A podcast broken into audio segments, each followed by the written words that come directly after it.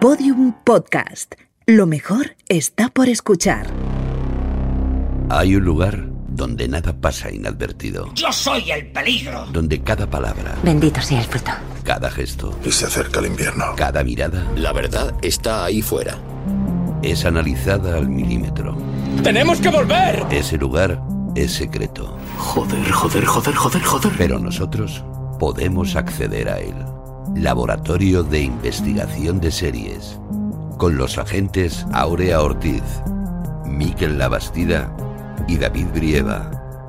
En Podium Podcast. Estábamos tomándonos un descanso.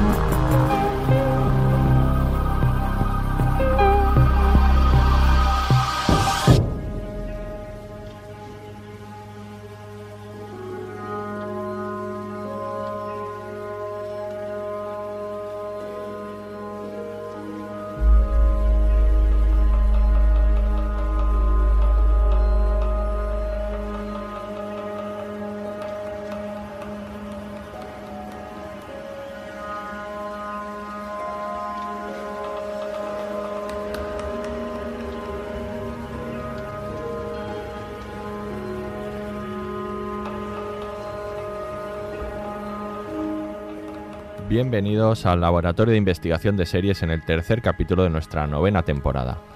En este episodio vamos a pasar por el microscopio una de las series más interesantes del año, la fantástica adaptación de Barry Jenkins del multipremiado libro de Colson Whitehead, El ferrocarril subterráneo. Y para esta onírica labor contamos con los agentes más competentes del LIS, con el mismo ánimo irreductible de siempre, el ferrocarril de este podcast, la gente Aurea Ortiz. Hola, Aurea. Bueno, ¿Qué ¿qué, te tal? parece? Que, que no es la primera vez en mi vida me dan ferrocarril. Eres un ferrocarril, eh, desbocado, Ay, está muy bien. Y con el mismo espíritu crítico de siempre, el jefe de esta estación, el agente Miquel Labastida. Hola, Miquel. Pipi, me falta el silbato. falta el silbato. Muy buenas, David Brieva. ¿Cómo andas?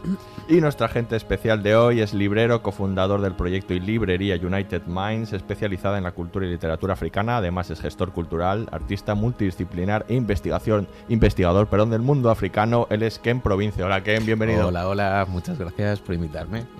Bienvenido y finalmente el conductor de este tren cuando le dejan al habla el agente David Brieva. Comenzamos. Nombre de la serie, El ferrocarril subterráneo. cadena, Amazon. fecha de estreno del primer episodio, 14 de mayo de 2021. número de temporadas, 1. creadores, Barry Jenkins. reparto, Zushu Embedú. Joel Edgerton. Aaron Pierre. Jared Warren. sinopsis. Una joven esclava de una plantación de Georgia decide huir hacia el norte para conseguir su libertad. Para ello se apoya en una red de estaciones clandestinas que cruzan el país. Atención, este podcast contiene spoilers. ¿Qué es eso? Son los viajes de Gulliver. Habla de un hombre que viaja. Se pierde e intenta volver. En esta parte habla de gigantes como Goliat. De que como son más grandes y más poderosos, seguro que son más malvados y más crueles. Como los blancos. Cora, vendrás conmigo. Es el momento de marcharnos.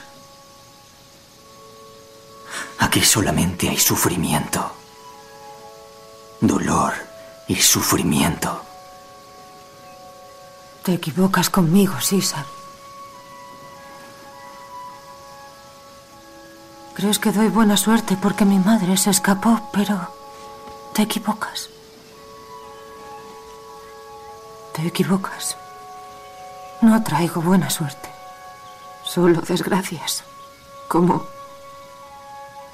la de que una mujer huya por la noche y deje a su única hija.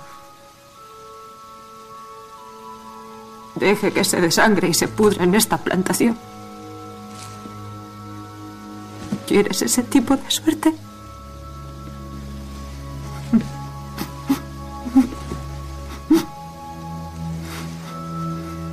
Yo no debería estar aquí. Pero yo sí.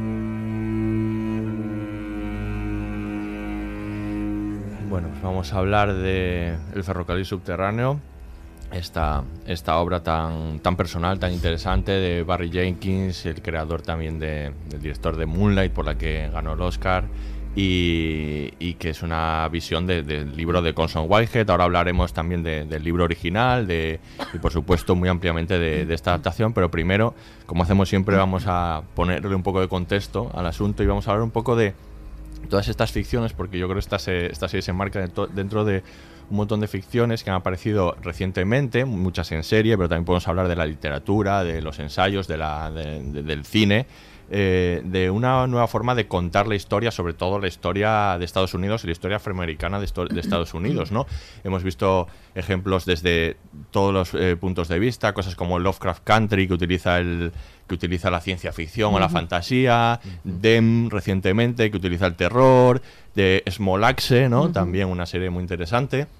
Eh, todas estas series que, que, bueno que están como tratando de eh, el apoderarse de nuevo de, de- de la, de la historia para contarla a ellos no la, la verdadera historia la, la historia que en algunos casos fue ocultada sobre todo en Estados Unidos no Eh, qué pensáis de, bueno de todas estas ficciones que están apareciendo Aurea Ken Miquel Ah, Empiezo yo, ca- para mantener el ritual.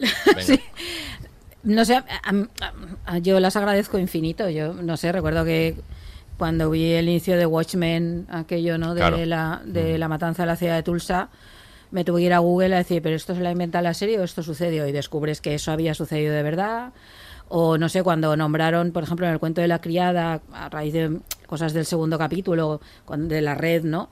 Entonces la gente empezó a hablar de ferrocarril subterráneo y yo no, te- yo no había oído hablar de eso en mi vida. Otra vez que me fui a Google a decir, a ver, pero o sea, esto existió de verdad, esta idea. O sea, tú puedes tener la idea que obviamente la gente se escapaba y había una cierta red, pero no sabía que había ido algo llamado el ferrocarril subterráneo. Entonces yo agradezco infinito que se estén haciendo esto y que se esté contando.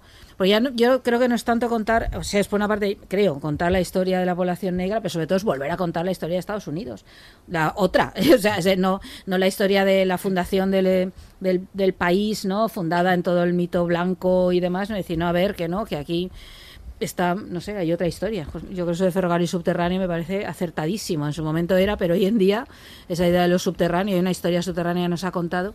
Yo lo agradezco muchísimo. Yo no sé, estamos viendo es otra manera de, de entender la historia. Claro. Hemos, hemos Sí. aprendido la historia de Estados Unidos a través del western, básicamente. La, esa es la realidad, que es donde es el mito fundacional de la nación americana. Y aquí, de pronto, hay un montón de gente diciendo, "Shh, momento, que aquí había otras personas y que se ha contado muy mínimamente. Pues sí, la esclavitud éramos muy conscientes y, y ese racismo estructural que existe en Estados Unidos, pero no eres consciente de todo esto, ¿no? Mm. Y la y se está haciendo así también la recuperación de muchas figuras históricas. Esto está muy bien también, ¿no? Yo creo Eso que en- lo interesante precisamente Sí. es eso.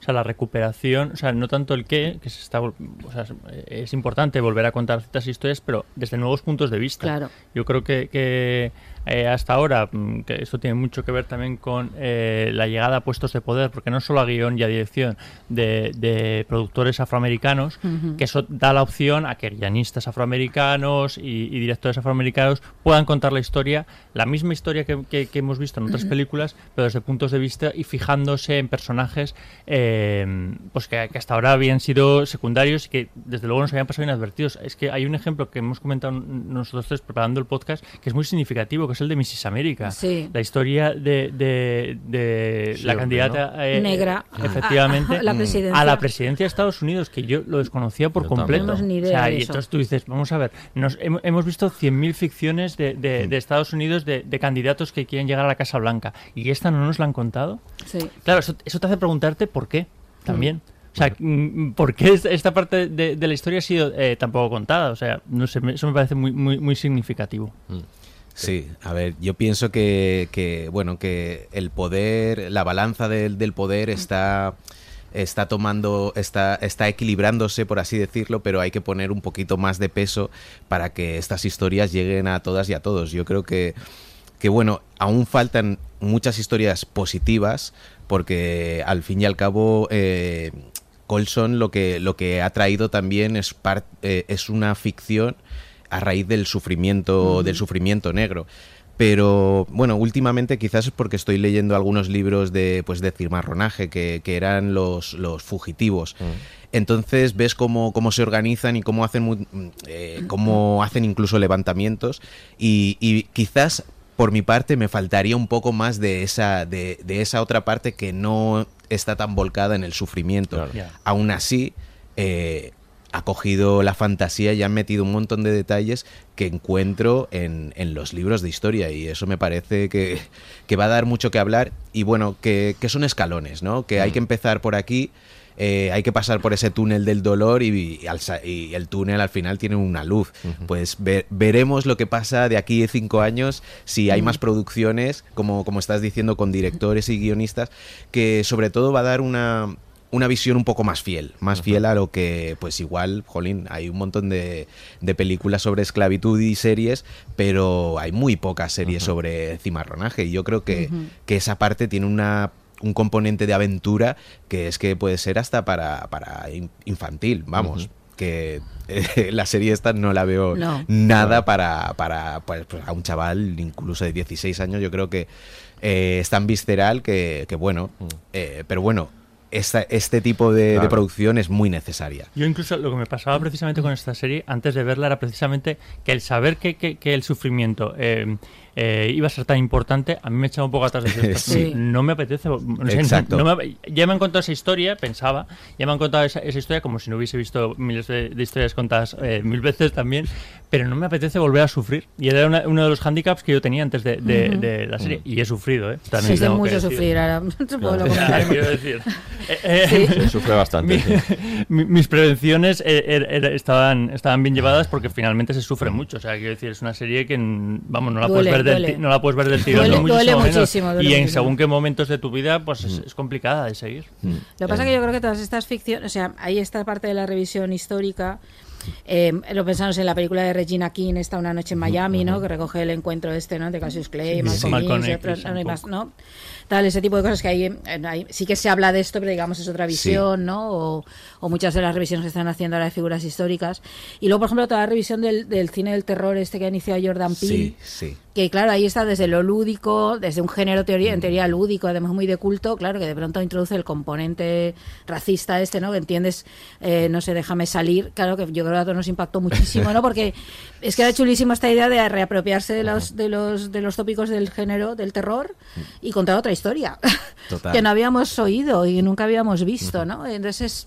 No sé, me- yo, este- yo creo que se está haciendo desde muchos sitios. O pienso en algo como Falcon y el Soldado de Invierno, donde la figura del halcón hace toda esta necesidad de un superhéroe negro que sí que vuelve a hablar otra vez, es verdad, de temas de opresión y demás, pero claro, y desde el fantástico, desde un terreno, el de Marvel, ¿no? que es de, para todos los públicos, y de, y de pronto la serie convirtiéndola en una reivindicación de una especie de memoria negra desde la Segunda Guerra Mundial en adelante, ¿no? Que dices, caramba, ¿no? De pronto, ¿qué política es esta serie? Que en teoría es puro entretenimiento y gente mm, pegándose con trajes molones, ¿no? Sí. Es como... eh, yo creo que se está haciendo desde muchísimos terrenos, ¿no? Y, Sí. y es estupendo. O Atlanta, ¿no? La serie Atlanta, de yo creo que es Donald importante, Glover. por ejemplo, Sí. Atlanta. Es Claro. una, un- un- una serie mm, que en el fondo es muy activista. Quiero decir, desde un punto de vista mucho más actual y de la vida de, uno- de unos raperos, pero yo creo que sí que es un buen punto de vista y es una serie que hace unos años posiblemente hubiese sido imposible, Sí. simplemente porque los protagonistas son todos negros. Luego está, bueno, como decía que en el, el tema este de, mm, de que, de que ahora mismo probablemente está en esa fase del proceso, ¿no? Pero también es verdad que decía Barry Jenkins que pasa un poco igual también como con la guerra civil en España, ¿no? Que dice que parece que hay mucho, pero en realidad no hay tanto. Que está O sea, contado desde un punto de no- vista claro, único. No, es es- el no está tan contado como parece Claro. y que dice que hace falta más y de hecho eh, él decía que bueno que le parecía más importante todavía de hecho eh, con los acontecimientos recientes en Estados Claro. Unidos la serie se, se rodó eh, y se tuvo que parar por COVID a falta como de, de acabar tres capítulos y, y bueno y durante ese periodo pues sucedió el asesinato de, de, mm, de George Floyd y, y, bueno todas las el Black todo Lives Black Matter, Lives claro. Matter renaciendo y, y bueno que también él decía que cuando veía el, el Make America Great Again de Trump él decía esta serie es más importante que nunca ahora mismo no o sea que que decía que hay muchas cosas que todavía no están superadas que están muy mal en Estados Unidos que se estructuran como decía y que necesita todavía eh, mucho más que se cuenten estas, estas realidades. Y, y bueno, además también decía que, que es una serie que está en conversación con pues otra serie de, de- de ficciones ¿no? que han ido apareciendo antes, por supuesto Raíces, que en su Claro. momento en el 77 fue importantísima porque esta serie lo queramos o no, va a ser muy minoritaria, yo creo. Pero Raíces en su momento Mm. tiene la, el récord de, de- el- Creo que es la tercera serie más vista de la historia. O sea, el capítulo final de Raíces creo que lo vieron más de 100 millones de personas, 120 millones de personas. Una barbaridad así, ¿no? Y bueno, y, y bueno, mm, 12 años de esclavitud, de Mad Queen. O sea, él dice que está en conversación con, con digamos, todas estas cosas para, para hacer un recorrido y que para él es muy importante el legado. Hace una cosa muy chula el Barry Jenkins que en esto es que él decía que para grabar esto, que es muy caro, eh, necesitas, claro, tener mucha, mucho dinero, ¿no? Para, para porque eh, este tipo de casas, de plantaciones y demás no existen ya en Estados Unidos. Entonces tienes que construirlo todo. Y que eso pues desalienta mucho a, a quien pueda qui- hacer una afición así. Y dice que ellos hicieron todos los decorados o construyeron todo y lo dejaron allí para quien quiera grabar ahora, a partir de ahora, puede utilizarlo, ¿no? Por ejemplo, o sea, esta idea del, Sí. del legado y que más gente pueda trabajar ¿no? sobre, sobre este tipo de cosas, la idea de conciencia de, de Barry Jenkins también, ¿no? En ese sentido. Y poderío económico también para bueno, todo claro, es Claro. que si ganas el Oscar, Claro, pues, es que- amigo. Sí, no, Claro. y creo que Brad Pitt está detrás como, como, sí, él, como él también ah, fue productor de Moonlight. También, sí, por entonces eso, él está decir, sí, eso, una eso te, producción te- fuerte. te da, te da músculo. Y bueno, y luego también la libertad de Amazon, que supongo que también habrá puesto eh, Mm. el dinero suficiente y para que se cuente de la manera que luego, luego lo hablaremos. O sea, quiero decir, de esta manera tan particular. Que bueno, Estados Unidos, bueno, hay que pensar que él decía también que, que, por ejemplo, la novela de Toni Morrison, Beloved, en Estados Unidos en muchos colegios está prohibida Ya, por, es que es por increíble. la dureza que se supone que Mm. tiene y demás. Entonces, que, que- que contar estas historias a todo el mundo, aunque Claro. es verdad que no es para niños. esta- Sí, es verdad. sí. Es que es, es que es llamativo, porque claro, este revisionismo que está dando em, hecho no solo a que se produzcan estas obras, sino también que, claro, se revisen las del pasado, ¿no? Y se producen todas estas polémicas eh, tan, a veces tan complicadas, ¿no? Sobre si hay que poner un cartel antes de ver lo que el viento se llevó o no, ese tipo de cosas, ¿no? De o cómo situarlas en el momento y todo ese tipo de cosas, pero Claro. probablemente es que es necesario, porque claro, el discurso que ha habido, yo creo que hasta que llegó Raíces un poco, ¿no? Yo recuerdo Raíces, la- que soy aquí la mayor, y me acuerdo muy bien de, del impacto de esa serie. Es que, claro, la visión que tenías del sur o de la esclavitud, sabías que eso existía, te parece una barbaridad, evidentemente, y eres con- como consciente de manera muy difusa. Claro, de pronto aquella ponía el foco en otra cosa, ¿no? Pero es verdad que luego se queda como solo en ese discurso, ¿no? Y ahora hace mucha falta ampliar, ¿no? Todo el imaginario este mucho más allá, ¿no?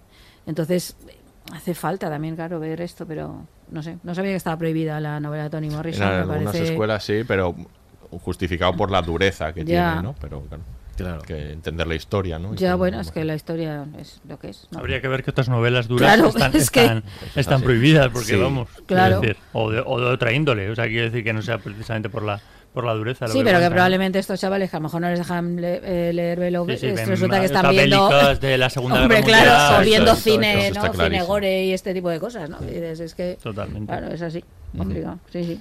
Bueno, pues vamos a escuchar un corte y vamos a empezar a hablar de, de esta magnífica serie. Puede que sea el momento de comprar unos esclavos. Para ayudarte, podemos permitírnoslo. Sale mucho más barato que, que contratar a esos libertos. ¿Sabes qué clase de familia es esta? Piénsalo bien. Puede que ese sea el gran espíritu. si tienes que ser libre, entonces eres libre. Y si tienes que estar encadenado, eres negro. ¿Cómo puedes decir eso ahí sentado, comiendo lo que Annie te ha cocinado? A eso es a lo que me refiero. Annie y Samuel se esforzaron y ganaron su libertad. Pero los que se es- escapan son perros peligrosos. ¿Por qué no encadenarlos? Hijo, tienes que intentar reconocerte en todos los seres vivos. Mira, dentro de todos los hombres. De todos. Y búscate allí dentro. Así podrás encontrar al espíritu. ¿Entiendes lo que te digo? Creo que sí.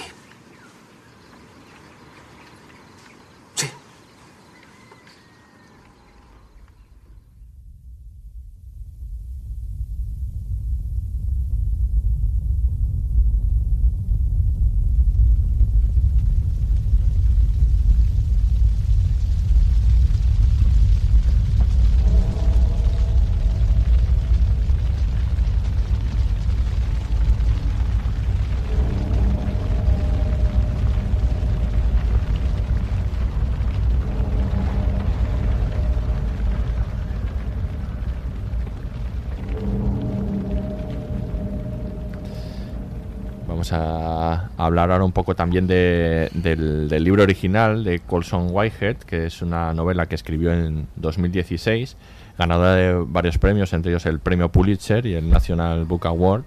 Eh, Colson además es uno de los, de los pocos autores que ha recibido dos eh, premios Pulitzer eh, de ficción, también por los, los chicos del níquel. Y, bueno, él, tuvo la idea de, de, hacer este libro en el año 2000, tenía 30 años, pero dijo, pensó que te necesitaba más madurez ¿no? para, para, escribir un libro de estas características y esperó hasta, hasta 2015. ¿no? En 2015 ya empezó a escribirlo y hay que decir que también él es productor ejecutivo de esta serie, aunque no se ha metido mucho en, en, en el tema del guion. Eh, cuenta Barry X que solo hay una cosa que él se negó absolutamente a que sucediera. Solo, no, no, revela qué es, pero dice que, es, que tenía razón, que, que, es mejor así, ¿no? Que, no, que no estuviera. Por lo demás, eh, no, no, no, ha participado mucho. Y aunque era consultado. Y hay que decir que, Cols, que, que Colson Whitehead, antes de ser escritor, era crítico de televisión, como cuenta él, cuando no molaba. O sea, cuando decías que eras crítico de, moda, de, televisión y te decían, pero, pero, pero, ¿qué es eso? O sea, ahora, ahora, ahora es cool, ¿no? Ahora que él no se, no se dedica a eso, ¿no? Es una es un libro muy, desde luego, muy interesante y que tiene algunas diferencias con, con la serie de televisión. Eh, Ken también lo ha, leído, lo hemos leído nosotros dos. Eh, y hay que decir que entre las cosas que más destacan eh, está el corte que acabamos de escuchar, el, el, en el que sale el personaje de Ridway cuando es joven, ese cuarto capítulo que a mí me encanta, me parece fantástico, uh -huh. que se desmarca de repente con un flashback ¿no? de, de él que, que, nos, que hace que, que, comprendamos mejor a ese personaje y que no está en la, en la, en la novela. En la novela no se explica el pasado de este personaje y su padre no es este personaje que, que es en, el, en la serie que que tiene, digamos, unos ideales más progresistas y que y en el libro lo único que sucede es que que él quiere que sea herrero, ¿no? Como él, y por eso no, no acepta su, su, trabajo, pero no es esta idea de, de, de, aparece la idea esta del gran espíritu, pero no, pero no esta idea de, de, una generación progresista y una generación posterior, ¿no? Que no, que no acepta esos ideales, digamos, y que es, y que es mucho más retrógrada, ¿no? Que, lo cual me parece interesante este, con este personaje. Mm. ¿Qué opináis de este, de este personaje, también de, este, de ese capítulo que, que, lo, que lo marca? Bueno, yo, yo diría que, que intenta darle algunos matices al, a, a, un personaje que, que, se le ve como un desalmado y justamente este capítulo en el que se hace el flashback eh, están hablando del alma, de mm. uh, lo sientes o no lo sientes. Ya se vuelve algo un, un tanto psicótico y cuando ves pues algunas cosas de las que pasan eh, te das cuenta de que él sí que sabe que, que, que, todo el mundo tiene un alma, ya se lo han dicho, entonces no puede no saberlo y actúa con, eh, con mucha más frialdad, uh -huh. todo es mucho más calculado y bueno, lo que le haría falta un eh, cazafugitivos, ¿no? Por así decirlo. Uh -huh. y, y, bueno, es, es, es, muy interesante sobre todo la figura del padre, cómo, cómo la presenta y cómo este padre eh, pues contrata a libertos, ¿no? Que, mm. Algo que dices, ostras, ¿cómo puede ser que contrates a, a negros libres? Eh, que pues igual desde mi punto de vista me gustaría saber quiénes eran esos negros libres, uh -huh. cómo trabajaban, en qué comunidades, cosa que no, que no aparece, que no aparece en la serie. Pero, claro, este flashback eh, está dirigido a, a, a, a, este personaje que cómo llega a ser eh, pues así de frío o, o, o saber de que eh, de que puedes manipular al ser humano uh -huh. eh, de forma puedes meterte en su mente y uh -huh. doblegarle y eso es, ese, es su, ese es su fuerte, saber que, que, todas las personas son humanas y saber que se puede meter en su mente y lo hace. Eh, uh -huh. Por eso va acompañado de un joven, bueno, de un chaval, ¿no? que, niño. Oh, que, que, este niño, que, lo ha criado, ¿no? Para, sí. para y, y dice, hay uno de los capítulos anteriores en las que dice, sí, es un negro, pero está matizando que no es el negro que uh -huh. está establecido por pues por el orden judicial, Exacto. por así decirlo. Sí. Mm. Yo, yo, creo que también tiene que ver con algo que eh, entiendo que debe estar en el libro, pero en la serie es muy claro crear personajes completos, es decir, no son el negro bueno, el negro malo, el blanco malo, no sé qué. Claro que hay algo que tiene que ver en el personaje de Rizway con, con la batalla contra el padre. Quiero decir, él, yo creo que en parte acaba convertido en cazador de esclavos por una rebelión contra su padre, ¿no? Contra el que no puede. Y eso, por ejemplo, en la serie está muy bien contada, el enfrentamiento de los dos, tanto visualmente como todos los diálogos que tienen. Entonces, claro, crea personajes completos, es decir, no crea solo el tipo es un cazador de esclavos y es un mal tipo y un racista, vale, sí, pero que tiene un bagaje, igual que el personaje central Cora, pues tiene una historia con su madre, o el personaje de César tiene otra. Entonces yo creo que tiene que ver con esta necesidad de construir seres humanos completos, que a veces es verdad es que estaba pensando, no sé, raíces o, o, a lo mejor 13 años, de 12 años de esclavitud, así como que esto a veces se diluye un poco en la necesidad del discurso político y de la denuncia, acaban siendo personajes muy maniqueos. Ideas a veces. Claro, sí, eh, eh, se entiende y, puedes hacerlo muy bien, que decir, esto no tiene que ver, pero es verdad que, que no, yo creo que aquí lo que hay es una necesidad como de construir personajes completos, que son con sus luces y sus sombras, con su historia familiar, con sus cargas, ¿no? Y creo que en parte tiene que ver y eso ayuda muchísimo, yo creo que convierta a un personaje pues mucho más complejo eh, ¿no? En, en, toda su... Es decir, sí, ese es el malvado y es un psicópata, pero en fin... Nos ayuda a entender, entre comillas, un poco... Y sobre todo el, el mm. contexto, ¿no? El, por qué surge gente así, ¿no? En ese contexto.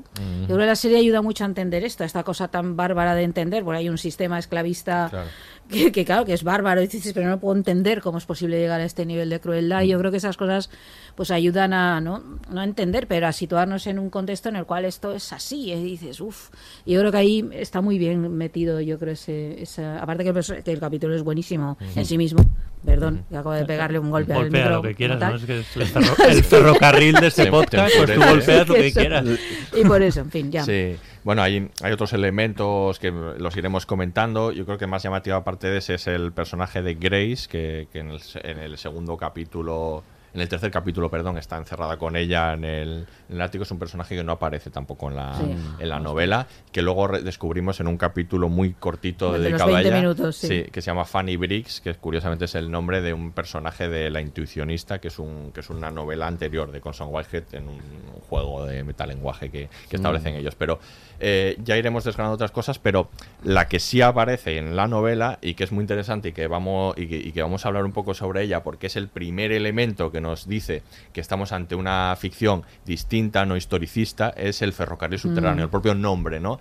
Esta idea del ferrocarril subterráneo como una realidad. Como un ferrocarril de verdad. Como un ferrocarril de verdad, ¿no? Y sabemos que no era esto, ahora que nos puede explicar un poco eh, qué era de verdad el ferrocarril subterráneo, pero eh, Barry Jenkins decía que él cuando era pequeño y oyó hablar de ferrocarril subterráneo, se imaginó enseguida que era real y le pasó lo mismo a Colson Whitehead. De hecho, decía que incluso se desilusionó un poco al conocer la realidad histórica porque era, aquello era mucho más, mucho más fantástico, ¿no? Mm. Y es un elemento muy, muy interesante que utilizan los dos y que, y que da mucho juego.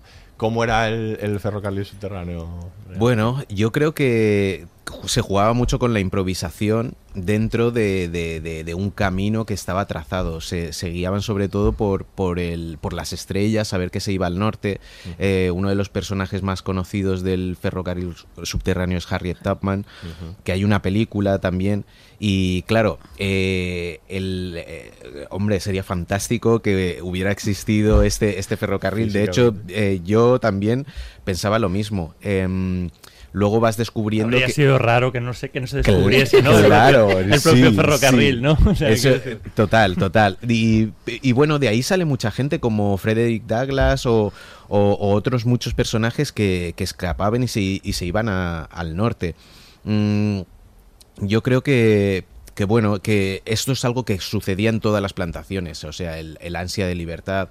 Eh, se les catalogaba a, la gente que tenía ansia de libertad con una enfermedad, que era aestesia diastópica, mm, una enfermedad que, podía contagiar a los demás esclavos mm, con ese ansia de libertad. Y claro, eh, cuando te das cuenta de que que la academia no misma cataloga este o sea este em, o sea esta salud mental la cataloga como, como una enfermedad. Eh, ves que, hay pues que hay un como um, como diría un complot. Pues sí eh, hemos llegado a un punto en el que no conocemos la historia por esto mismo. Eh, ya se ha construido sobre sobre la mentira. Y muchas de, de, las cosas que, que, conocemos, pues sí, habría que desmitificarlas. Pero bueno, eh, a mí lo que me gusta de, de esto en concreto es cómo ha cogido esta idea y ha, y ha, jugado con la ficción. ¿cómo lo imaginarías?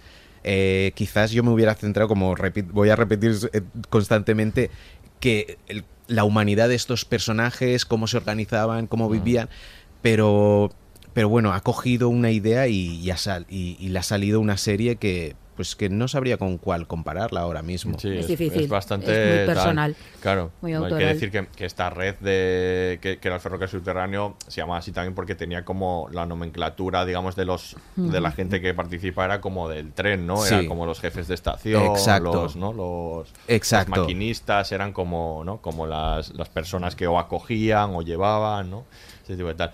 ¿Cómo funciona Miquel Aurea el, el- este, esta metáfora luego visualmente que, que da es- Miquel, porque no- me acuerdo que no- nos comentabas, vi el primero y claro, el primero, el primer capítulo parece un un 12 años de esclavitud, o, o sea, Sí. un capítulo Sí. en el que está la cruda realidad y de repente aparece el ferrocarril subterráneo y al el segundo capítulo como que eso ha abierto a, a- a contar otras cosas, a, a mezclar elementos históricos de diferentes épocas, ¿no? Es como Pero una es que en realidad ¿no? es, o sea, eh, quiero decir, es que es como toda la propia serie. O sea, quiero decir, para mí es desconcertante ya, ya, no solo el elemento de- de- de- del, ferro- del ferrocarril, que sí que lo es. O sea, hablo de la composición de la propia serie. A mí todo el primer capítulo me tenía esa sensación de esto ya lo he visto. mm, Esto ya me lo han contado. Ya me lo han Sí. contado. eh, no estoy, o sea, me está gustando porque está muy bien rodado, visualmente eh, está muy bien. Pero eh, yo creo que es en el segundo capítulo, que, me parece- que creo que es de los capítulos que, que más me han gustado de, Mm. la, de, de la serie, donde entras en otra dimensión. Pero eso va pasando a lo largo de la serie. Es que tú has comentado lo de los capítulos, eh, creo que son el 4 y el 7, que son eh, el, el dedicado al, al, al cazasclavos y a, y, y a Grace, eh, que son como, como que no te los esperas para nada y que de hecho te sacan un poco del hilo. La propia huida de, de, de, de Cora empieza más, más adelante y de repente te, la cortan ahí y, y no entiendes muy bien. Entonces, quiero decir, Hmm. Yo creo que él juega un poco a desconcertar. O sea, entonces ahí encaja muy bien eh, todos los elementos fantásticos, todos los elementos oníricos y desde luego el ferrocarril, lo compras directamente. O sea, quiero Sí. decir, es que en el fondo quieres que, su- o sea, quieres, quieres que sea real eh, totalmente. O sea, es, es como Sí. un... eh, eh, antes hablábamos de ese, de ese desasosiego que te produce la, la serie. Es que eso, en el fondo, te, te libera un poco, ¿no? Directamente. O sea, dices, ostras, quiero montarme en ese ferrocarril y que exista de verdad. Y además cómo va creciendo, porque al principio es una estación pequeña y al Sí, final sí, es claro. inmensa, hay un montón de gente y funciona como una estación. A mí me desconcertó muchísimo al principio. Sí, Además, sí. esa parte que piensas, era un ferrocarril de verdad, como porque yo tenía ante- claro, eso que ya Sí. te sabes un poco la historia y dices que había ferrocarril y luego dices, pero vamos a ver, que estamos en un año que sí que no existía el ferrocarril, y de aquí salió la historiadora y dije, un momento, es desconcertante, te atrapa un montón y luego conforme va creciendo funciona muy bien y claro, funciona, es que funciona para todo, funciona metafóricamente, ya la propia idea de ferrocarril era una metáfora en su momento, ¿no? Pero ahora, Totalmente. ahora es muchísimo más metafórica de esa historia, pues lo que comentaba antes, ¿no? De vamos a contar una historia que es subterránea realmente, pero que funciona, funciona hacia adelante, que es decir, como un ferrocarril, va, no, no para nunca, ¿no? Y entonces funciona como la propia historia de la población negra o la propia historia de Estados Unidos, una historia subterránea que no se cuenta. Yo creo que eso en la serie es clarísimo y el, y el hecho de que vaya creciendo tiene que ver con esto. Igual que la serie empieza desde lo que todos conocemos, y lo hemos visto en series, incluso de manera más banal, ¿no? La historia de la esclavitud y tal, y empieza a abrir caminos todo el rato, cosas que no te esperas ver, ¿no? Y que no, que no conoces directamente o que no o del que no hay imaginario, porque yo recuerdo el inicio del segundo capítulo, claro, es que hasta ese punto se muestra cómo está invisibilizado todo esto, el verlos con traje, bailar en este, claro, eh, produce un choque visual enorme, porque esto no lo hemos visto nunca. Yo no recuerdo haber visto en series de televisión, bueno, en alguna habrá, evidentemente, pero como algo que forme parte de nuestro imaginario de ese mundo, de lo que la imagen que tengamos de lo que era el siglo XIX en Estados Unidos, ver personas negras vestidas con trajes de gala, en un baile, con buenas maneras, paseando por la ciudad con un traje amarillo. Ver, es, es Claro, es que terrible, esa- ¿no? Porque es el que es- cartel ese que pone baile permitido. Claro, tú- tú dices, no, "Madre pero mía, claro, qué to- locura". pero todo ese choque que provoca, pero en lo visual yo recuerdo que era como Sí, decir, sí, coño, sí, esto es nuevo, yo esto no lo he visto nunca. Eh, que, porque has visto que pues gente esclava, vestida con harapos, o claro, la- eh, toda esta parte que comentabas tú antes, que no, de y esto no lo ves, y de pronto te produce un choque visual brutal. Y dices, coño, me estás contando aquí esto. Y claro, ya, eh, no sé, funciona, eso funciona muy bien. Y creo yo creo que la metáfora esa, y luego claro, las estaciones cada vez más lujosas, eh, vestidas como modernas, ¿no? Los, los maquinistas, la propia luz eléctrica que a veces hay, que estás ahí como, que ahí al final estás dudando, y dices, pero ¿en qué año estamos, no? es Así que como. Y claro, yo creo que también construye algo atemporal. Eso también me parece muy importante, porque es la necesidad de. O sea, está contando una historia situada temporalmente, porque esas cosas pasaron en ese momento, La cuando, las- cuando había esclavitud. Y luego. Con las prácticas eugenésicas estas del segundo capítulo, Exacto. las comunidades tal, estas, están ancladas en momentos reales concretos. Pero claro, esto te abre a lo atemporal, a lo, pero esto, eh, ¿no? La- el hecho de que estas imágenes que no sabes situar históricamente, porque además lo mezcla, o sea, van vestidos como de los de como de 1930, pero el ferrocarril es como de 1880, ¿no? Y las luces, no sé qué, entonces hay como una cosa temporal ahí que yo a mí me parece arriesgadísimo y me parece que funciona de maravilla. Yo creo que la serie, aparte, hay aquí otra dimensión. O sea, más allá de, de- de- de la dimensión histórica que estamos hablando, revisionista, política incluso, es que quiere decir, se, se convierte en un relato fantástico. Sí. Y, que Sí, fu- y claro. funciona muy bien como, como, relato, Claro. como relato Y fantástico. luego ayuda a que los componentes oníricos que hay, Claro, ¿no? De, claro. funcionen también muy bien ella con la madre, otros personajes, Mm. así que, ¿no? Que hay ese, como el, del- el, el de Grace, ¿no? Que son, claro, que Sí, estás sí. ahí como se ha Sí, salvado, ah, no, que no se ha salvado, que esto Mm. está en otra dimensión que no es así, ¿no? Mm. En la dimensión que debería ser, la de se deberían poder salvar, pero no se salvan, ¿no? Entonces, funciona, yo creo que, era- yo, yo creo en un momento dado, eh, la- en alguna entrevista he leído que él hablaba como de realismo mágico y que había Sí. vuelto a leer Cien años de Sí. soledad, Sí, que parece uno de sus libros favoritos y que, y que, y que, ahí. y que le- se inspiraba en esto, ¿no? Yo creo Claro. que funciona muy bien, sí. Sí, el elemento fantástico Mm. yo creo que funciona bien y le permite todo esto de contar cosas de diferentes épocas, eh, pero ya está en la novela. Lo- Sí. lo leyó Barry Jenkins, pero en la novela todo esto... Lo que pasa es que lo ha plasmado ya muy bien en claro, imágenes, que me claro. parece muy difícil. Y da, el tre- y pastiche... da tregua al espectador, ¿eh? que Sí. yo creo que, Sí. que lo Sí. agradeces, porque como digo, es que mm, tú sufres mucho, entonces de repente el elemento fantástico te lo hace más, te lo hace más llevadero. O sea, hablemos ahora de eso, de cómo lo plasma, porque todo ese elemento fantástico encuadra muy bien con toda el- el- la, digamos, la forma visual de, de la serie, es muy, muy importante. O Barry Jenkins, si habéis visto Moonlight, ¿no? Con la que ganó el Oscar a Mejor Guión, pero también Mejor Película, o otras de sus obras, con su operador de, de cámara, que es eh, James Laxton, que, es un, que es un máquina que le acompaña siempre, la música que estamos escuchando, ¿no? Eh, de Nicholas Brittle también, ¿no? Todo eso... eh, conjuga muy bien. Decía Col- eh, Colson Whitehead que, mm, que cuando habló con él eh, para ver si le daba los derechos, de- en qué le preguntó en qué películas de o qué series, qué películas de, de esclavos eh, te vas a basar para esto. Dice y Barry Jenkins le dijo películas de esclavos. No, yo estaba pensando un poco en Pozos de ambición y de máster Claro. eh, de Paul Thomas Anderson. Tiene mucho de eso, Y fue sí. cuando le dijo, ah, pues entonces ah, por ahí por ahí Mm. te veo bien, ¿no? Entonces cuando le, le gustó, ¿no? Y entonces todo esto está reflejado y bueno, y ese estilo visual eh, que tiene, que, que tiene él, ¿no?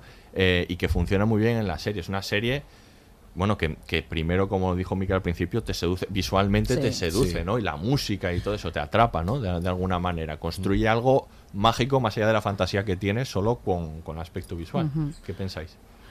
Yo es que a mí una cosa que me gusta mucho y que agradezco infinito es que hay está la denuncia, o sea, la necesidad de hacer una obra de denuncia y de revisión histórica y de contar toda la injusticia y todo lo demás, sin renunciar a la excelencia artística. Es que esto me parece importantísimo.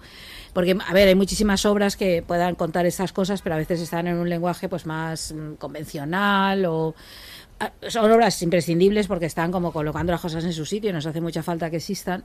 Pero es verdad que cuando ves una obra de esta categoría artística, ¿no? Que, que no renuncia ni a la experimentación visual ni narrativa, que, que ejerce esa libertad artística total y que yo lo agradezco muchísimo porque además aquí creo que está completamente unido, que la serie es tan impactante por cómo está contada. O sea, es verdad que cuenta cosas que impactan en sí mismo, pero algunas, como os comentado, ya podíamos ser conscientes de ellas, las sabíamos, otras menos.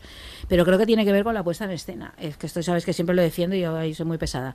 Pero es que yo creo que esta es un ejemplo perfecto. Es que tal como está rodada, esas, esos movimientos de cámara envolventes, que en teoría son envolventes pero acaban siendo como muy amenazantes. Hay como una sensación permanente de amenaza o cuando hace esto tan chulo no de que están por ejemplo todos los esclavos quietos como mirándonos y la cámara los revisa. fotografía, ¿no? o sea que eso que eso es Sí. súper inquietante porque te, claro como nos miran directamente te coloca en una posición incomodísima desde tu lugar tu privilegio tu, tu mirada no Eh, como hay que sostener esa mirada no entonces yo creo que hace una especie de homenaje fantástico no es como decir este es el legado no está todo el rato exhibiéndolo. Y luego, ya digo, esa, sensación permanente de amenaza, cuando tiene la cámara ahí pegada a Cora, ¿no? Y, y- y es asfixiante. Yo recuerdo que viéndolo tenía una sensación de irrespirable muchas veces, de, de- me costaba como respirar. Es, y dices, caramba, está en espacios abiertos, o el episodio extraordinario de Tennessee, con este tratamiento del El bosque. paisaje, con los, el fuego, ¿no? Que es como ir completamente a la contra del imaginario del western. O sea, todos los que has visto en el western, de los colonos Los y el colonos, bosque y no sé qué, todo a la mal, mierda, todo, todo mal. mal. A la mierda, te delante un paisaje desolador, lleno de fuego, que además, bueno, el fuego hay muchísimo, Sí, fuego, sí, luces todo el rato, ¿no? Y demás, ahí para tal, y, era- y ese me resultaba Sí, impactante, pero es impactante visualmente, o sea, lo que cuenta sí lo es, Pero con eso pero es des- algo que puedes haber visto otras veces. Con eso desmonta el mito de los colonos. Completamente. Solo con, la, solo con eso, solo con ese con el- paisaje devastado, sí, ya es como, bueno, eso. esto no es lo que nos han Entonces yo ahí me parece que, que- que la forma en este caso, el, el riesgo este artístico que toma, que está en él, porque es, es, es- es como tú decías, si hemos visto Moonlight, esto lo es, pero Ya yo recuerdo sé. Moonlight, el, el- el fragmento que está na- enseñándole a nadar con la cámara esa mantenida a la altura justo donde empieza el agua, acá un momento que es asfixiante también y tienes, entonces tiene esta capacidad y yo creo que aquí le funciona maravillosamente bien. vamos, Él se para- recrea mucho, Sí. pero hay que y se gusta y, Bueno, eh, y pues, está pues, bien, está muy bien. Pero so- a mí sobre todo me, me gusta que, que nada está hecho al azar. O sea, quiero Nada. decir, quiero decir, todo ese, ese eh, despliegue que, que hace, hace técnico, mm, hay cosas que se te, pueden, que se te pueden escapar, pero todo está, e intenta provocar al espectador, darte otros puntos de vista. Hay, no sé, los planos contra. eh, hay, hay un momento que es así como contraplano, que tiene un- como una especie de sentido, no sé, bíblico, ¿no? Como que, que Sí. te está hablando desde, desde, desde el cielo, el juego que hace siempre entre luz y sombras, ¿no? que, que- que viene muy, muy a consonancia con todo el argumento de, de la serie. Quiero decir, todas las decisiones técnicas tienen una, tienen una razón de ser. Y eso es, es- vamos, es complicadísimo y, y es, un, es una tarea ardua porque lo hacen los 10 episodios de, Sí, de- sí, de- sí. de la serie. O sea, y sobre todo son muy diferentes entre sí las decisiones eh, técnicas y, y- y esten- y estéticas que toma a lo largo de la serie. Sí, yo pienso que con respecto al- a las otras obras que ha hecho Barry Jenkins, eh, pienso que eh, ya tiene un estilo ya muy definido Mm. y eso es lo que es- ha utilizado como excusa para, para hacer un montón de aportes históricos pero con un realismo mágico que, que yo creo que es lo que prima en, a lo largo de, de, pues es como un hilo conductor. En el momento en el que Cora, por ejemplo, está en el, eh, en el primero o segundo, eh, segundo episodio, que está en el, en el ferrocarril, que está todo hecho polvo, y se encuentra con el maquinista. Eh, yo hay un momento que lo echo un poco para atrás porque digo, ¿qué ha pasado aquí? ¿Se ha dormido y es un sueño? ¿Qué, qué está pasando? No entiendo.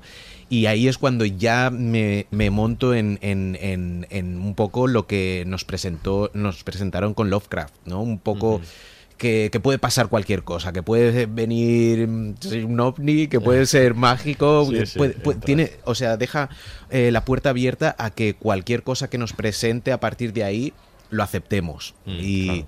y, bueno, es, eh, yo veo un estilo ya muy definido con, Sí. con- con lo que va a hacer. Veremos en sus siguientes trabajos, pero yo noto un, en, en los colores, en los matices que deja, veo algo ya muy definido eh, que igual no se ve tan presente en, en la película de Moonlight, pero sí que es, bueno, solo tienes que girar el, el potenciómetro hacia un Mm. lado y ver cómo ese mismo estilo que, con el que él está jugando eh, lo lleva a, un- a una frecuencia un- igual un poco más oscura, ¿no? Una, una vibración más baja, Mm. por así decirlo.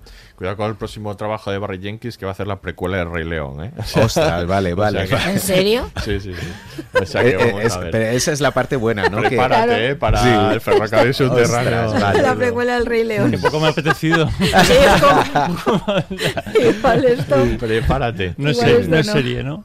No, no, No, es, es- película, que- es película y en realidad virtual.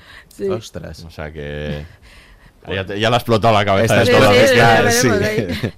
Y luego está muy chulo lo, eh, narrativamente como cada capítulo uno dura 77 minutos, Eso, otro dura claro. 50, otro dura 20. Es como esto es fantástico porque fue una parte de esto que aquí siempre hablamos, ¿no? De cómo las series han alcanzado un estatus, yo creo, artístico y cultural que permite que cualquiera pueda experimentar y hay una libertad creativa que a veces no encuentras tanto, desde luego en el cine comercial ni de coña. Mm, Claro. Y, y, y se- y está muy bien. ¿no? Y luego como cada capítulo, que lo decía Miquel, tiene su personalidad y el recorrido ese que hace por la geografía de Mm. Estados Unidos, ¿no? Que es chulísimo esto, como vas viendo, cada capítulo tiene su paisaje Tiene el nombre, el El capítulo. nombre El capítulo, claro, están como situados ella, geográficamente estado, sí.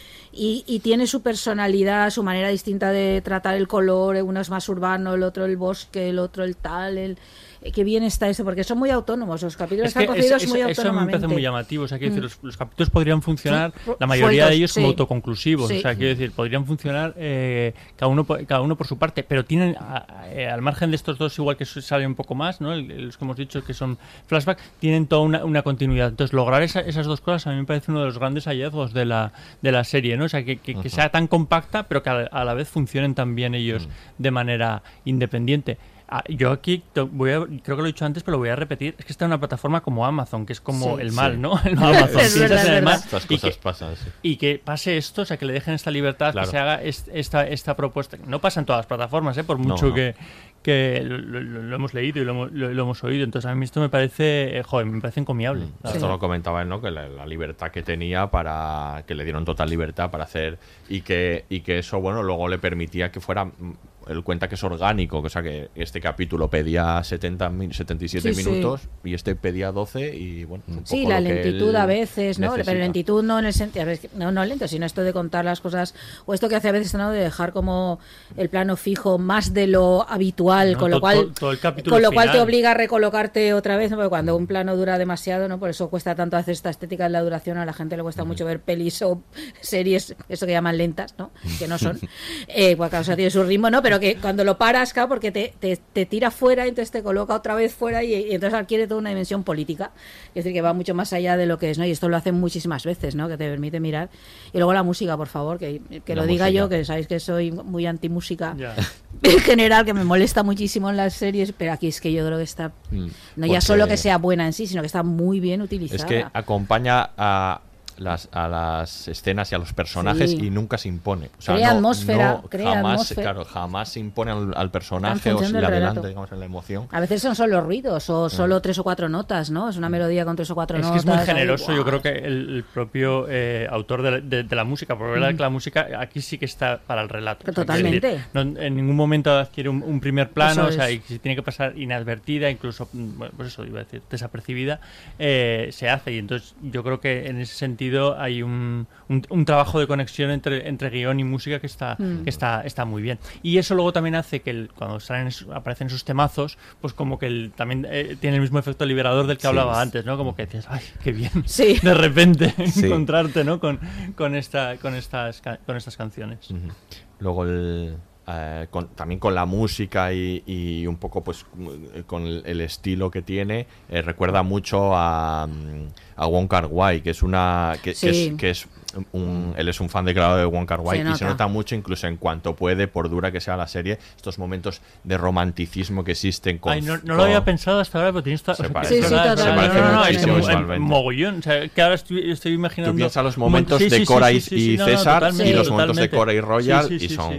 Work and Way. Sí, sí, sí, sí, sí, sí, Sí, está, esto es, está Es eh, cámara envolvente, la Exacto. Sí, música, sí. la importancia del color, todo. Iba a decir también respecto un poco a, a- a la anarquía, un poco de- de- del tono a veces y, y- de los capítulos, ¿no? Que cada uno son, son como son.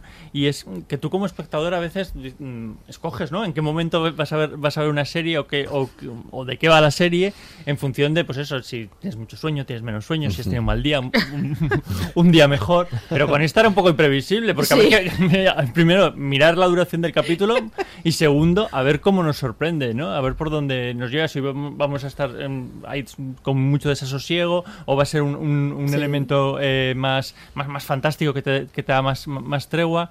Eso, no sé, creo que la experiencia del espectador ahí es, es, es importante también. ¿no? Es que es una serie muy dolorosa, ¿no? Yo, yo no sé mucho. Está pensa- yo creo que está pensada para que tú Hombre. estés en el sofá y te remuevas. O sea, quiero decir, es, Claro. una, es una decisión, Sí. ¿no? Es un- yo creo que es una, Sí, sí, es una decisión muy meditada muy para que el, el espectador no, no permanezca im- impasible, que nunca puedes permanecer impasible ante un relato de esas características, pero igual sí que puedes tomar más distancia, ¿no? Sí. Porque por el, el hecho geográfico, el hecho eh, temporal.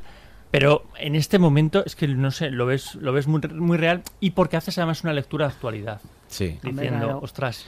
Yo recuerdo que, que el primer capítulo lo vi el, al día siguiente de, de que encontraron a la niña eh, que, el padre, que el padre había asesinado, ¿cómo se llama? En esto, en el mar. ¿no? Canarias, En ¿no? Canarias. Tomás Jimeno. Claro, que era una especie de explosión de la crueldad, ¿no? Y, y entonces me puse a ver ese el capítulo y fue como muy mala idea.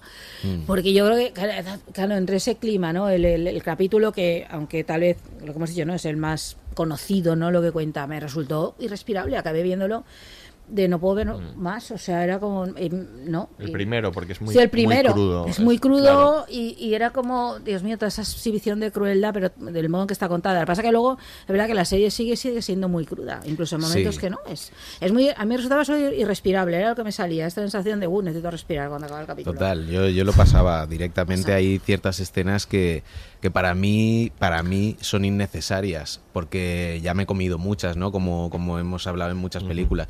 Es más, este incluso hay un- una de las escenas que es totalmente gráfica de, ¿no? El tipo En el ya- primero dices. Sí, en el primero, ¿no? Que la han azotado y está totalmente, vamos, eh, descuartizado. por- sí. eh, entonces... A mí me cabreó un poco ahí, ¿eh? O sea, yo Claro. quiero decir- Hay una o sea, exhibición. es que y, sí, la- yo y el plano subjetivo desde su Sí. mirada, desde su mirada cuando está muriendo, Claro. ese me pareció como, uff, igual Claro, esto yo- te has hay- pasado yo, un poquito. yo Sí. no lo necesito, ya lo he visto. Esto, Sí. porque esto Exacto. sí que lo he visto. Entonces, por ahí, ahí esa, esa era mi, quizás mi, mi crítica más dura hacia, hacia Entiendo. Barry Jenkins, que era lo que pretendía.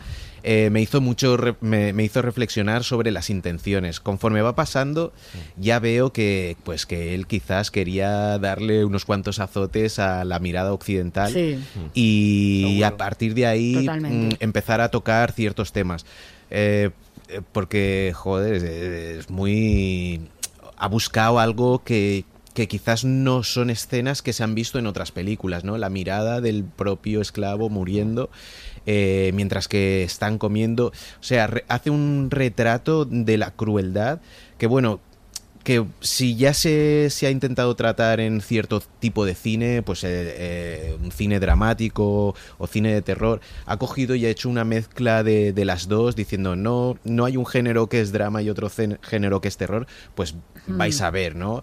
Y eso se ve pues hasta con la música, se utiliza muy bien eh, la música que se utiliza en las películas de terror, de suspense, eh, dándole pues con estos eh, con estos ecos bueno, me gusta la música me gusta producir y veo que juegan un poco con ese eco no que, que- que- que un sonido se alarga y, y él está buscando estas escenas donde se alarga esta, esta este dolor quizás para llevarnos a la reflexión y espero que no sea no para recrearnos en, en, eh, en este dolor que, que lo presenta muy bien en los primeros capítulos pero siempre eh, a lo largo de la serie intenta llevarnos a ese punto inicial sin llegar a, a ese punto inicial que es que es tan crudo que si sigue la serie así dices mira eh, voy a ver 10 minutos los diálogos y, y sigo pero mm, algo que me llama mucho la atención es los propios diálogos, lo que hablan en los diálogos, que me lleva a, a un montón de libros que, Claro. que, que son más técnicos, que son ensayos, que son libros de antropología y es una excusa, ha cogido todo el arte para, para tocar ciertos temas y hacernos preguntarnos a nosotros mismos de ¿esto es real o no es real? Y nos manda a, Google a googlear un poco y comprobar si es cierto o no.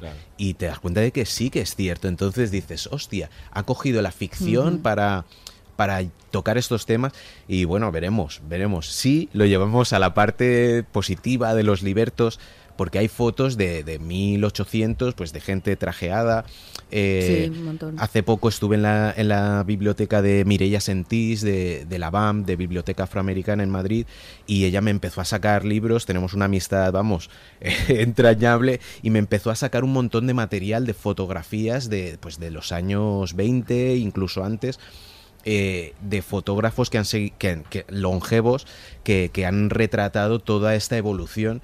Y, y ves que siempre, siempre han estado, pero claro, mm, creo que esto es algo muy propio americano, porque ha habido también esclavitud en Jamaica, en Haití, eh, pues en toda América.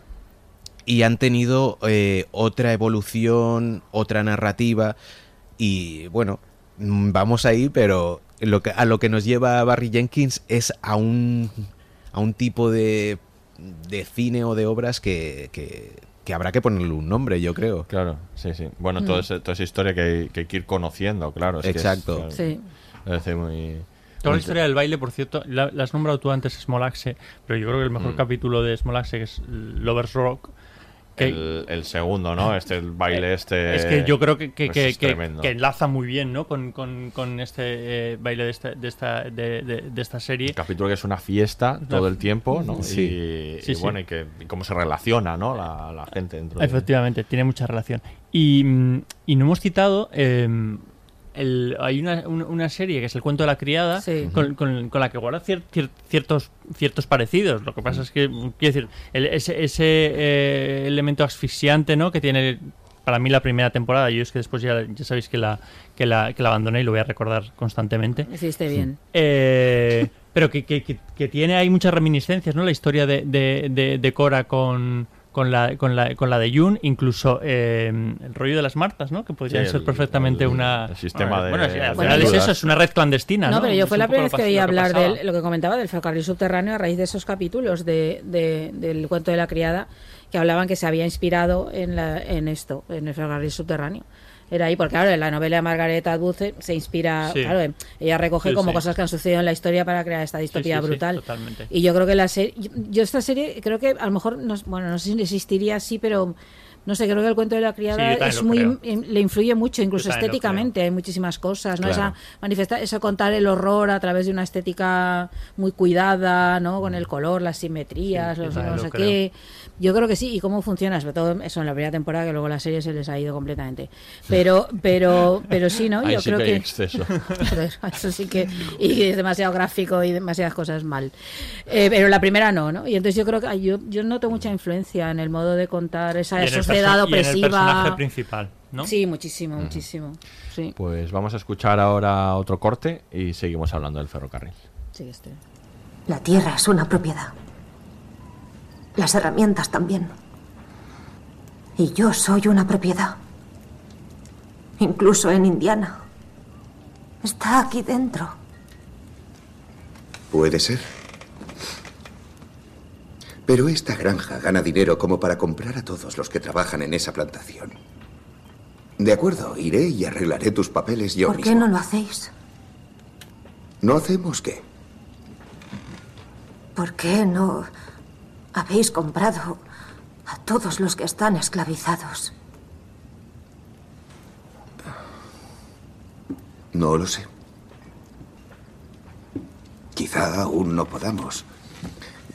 Nada dura para siempre, sobre todo para los negros. Puede que solo nos aferremos a lo que podemos para proteger a los nuestros mientras crecemos. Así que Mingo tiene razón sobre mí. Soy distinta. ¿Por qué aferraros a mí? Todo el mundo me dice lo especial que soy. ¿De qué sirve un ferrocarril si solo es para los especiales? ¿De qué sirve una granja libre si solo es para los especiales?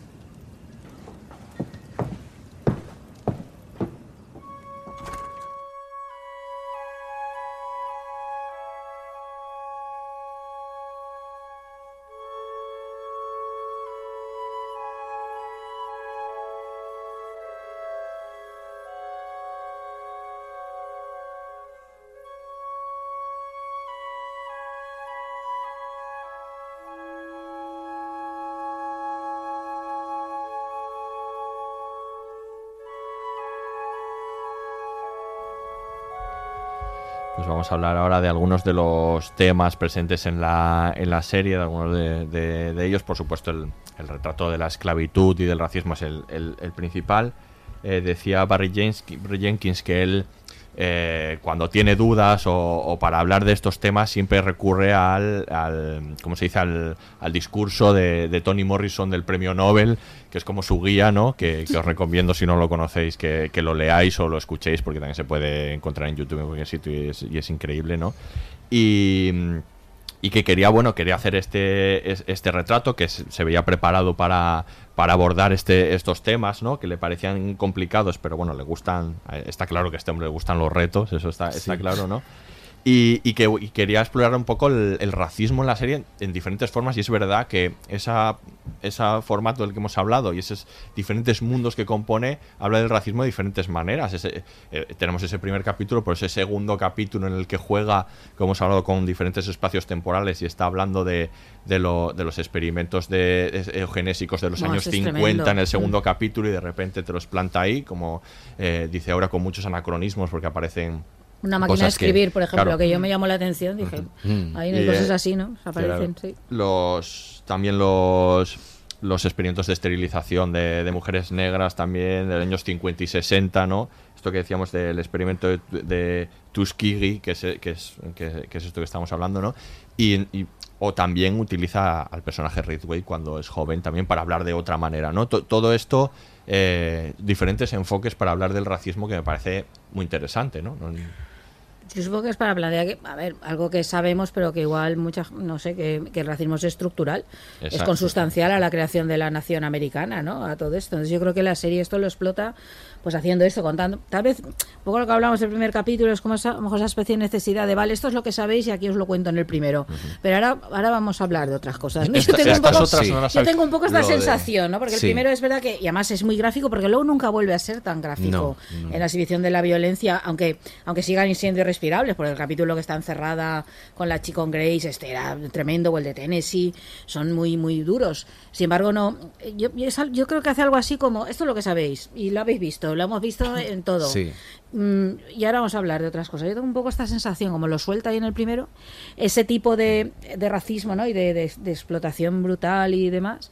Y lo va contando otras más sutiles, va- otras que proceden incluso de blancos en teoría con buenas intenciones, que luego descubres que no. Que luego que no. Claro, es como de- todo eso, ¿no? O cuando llega la comunidad esta integrista, ¿no? Que, que no admiten Bueno, negros esos- ni irlandeses. pues esto tiene que ¿no? ver con- claro, y que son eh, como los grandes herederos, nosotros los que venimos del Mayflower, ¿no? Somos los verdaderos. Pues esto ¿no? está basado en, la- las, son- en las leyes de exclusión de Claro, Oregón claro. de, de 1840, que era así, el Claro. Estado, que era un. Estado no esclavista, pero que, Sí, que- pero- que por cuestiones de- comerciales prácticamente la amenaza la veían ahí y estaba prohibida la, Claro. la presencia de afroamericanos ahí. No y O sea luego la otra parte cuando construyen una propia comunidad que empieza a funcionar, ¿no? En la parte La- la final. granja, La claro, granja, sí, sí. claro, hay como muchas formas, ¿no? Y De- que ese final de la granja tiene reminiscencias también de Tulsa, de, de Totalmente. todo el- de todo, ¿no? la masacre de Tulsa. Entonces es como hacer un... eh, consigue contar muchas maneras, ¿no? De cómo se ha ejercido esa violencia permanente, ¿no? Y, y- y sí, yo creo que muy bien en y esa todo estructura. esto relacionado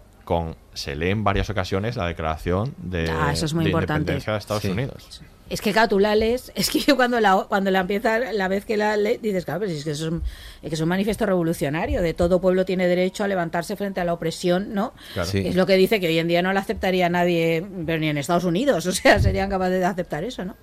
Eh, entonces es muy interesante que, claro, que, que haga ese ejercicio de apropiación, que los negros lean esto, ¿no? Bueno, a mí me parece, Sí. no sé qué opinas, Ken, pero creo que en la serie el plantearlo, que lo lean ellos y que lo, ac- lo acepten es como de que estáis hablando blancos cuando habláis de Claro. esta, esto, ¿no? Y que Claro. se apropie del símbolo máximo de la, de la, de la base de la nación americana, que es la Declaración de Independencia, ¿no? Entonces, a mí eso me parece tremendamente simbólico, importantísimo, y que estén todo el rato dándole vueltas. El niño que recita, que lo recita, Que lo el otro, recita, sí. todo ese tipo de cosas, ¿no? Sí, a mí me, me hace, me viene a la cabeza mucho la, la revolución de Haití, Mm. que, que se hizo en 1804 y que venía de, de antes. Eh, las noticias volaban, incluso los, los propios esclavistas se asombraban de la red de noticias, de cómo se comunicaban las noticias.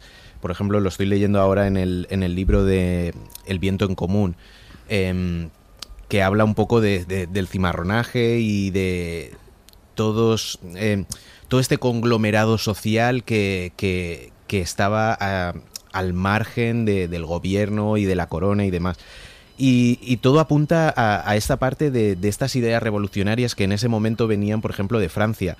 Y, y cómo se, eh, estas ideas de libertad no podían mm, difundirse más, ¿no? Se, se- se- se miraba mucho sobre todo en la parte del sur, en Nueva Orleans, y, y ese es el eco de que, que contagiaba a la gente a decir sí que hay una libertad.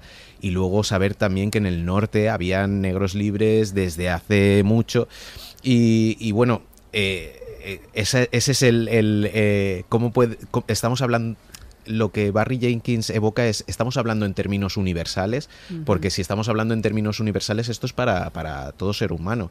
Por eso es tan peligroso saber leer. Eh, algo Claro. que, que- que me gusta mucho, que, que hablan al principio, eh, ¿no? Eh, cuando César o Caesar lee, eh, lee, mm, y, y- y todo lo que hablan, ¿no? Lo que, sobre todo como librero, es algo que, que me gusta hacer una captura de pantalla en ese momento y, y- y incluso samplear eh, lo que dice, ¿no? ¿Sabes leer? Pues esto es lo que pasa. Y, por ejemplo, el que está leyendo, César en ese, en ese momento no está leyendo un... está leyendo una ficción. Los viajes de Los viajes de Gulliver. Gulliver, que tiene mucha relación, Y, y- y ese, eh, pues ese, esa libertad que te da leer y, y- y qué pasaría si esa libertad la llevamos al... al- lo materializamos. Eh, Entonces es un juego de... eh, Pues a, través de ese recorrido histórico, pues de que nos haga imaginar que a dónde podíamos llegar, ¿no?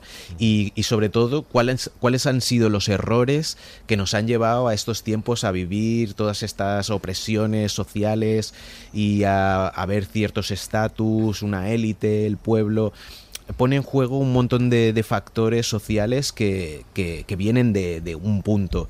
Y él le está tocando un poco ese punto jugando con nuestras mentes un poco, ¿no? Eh, con lo real y lo que no es real.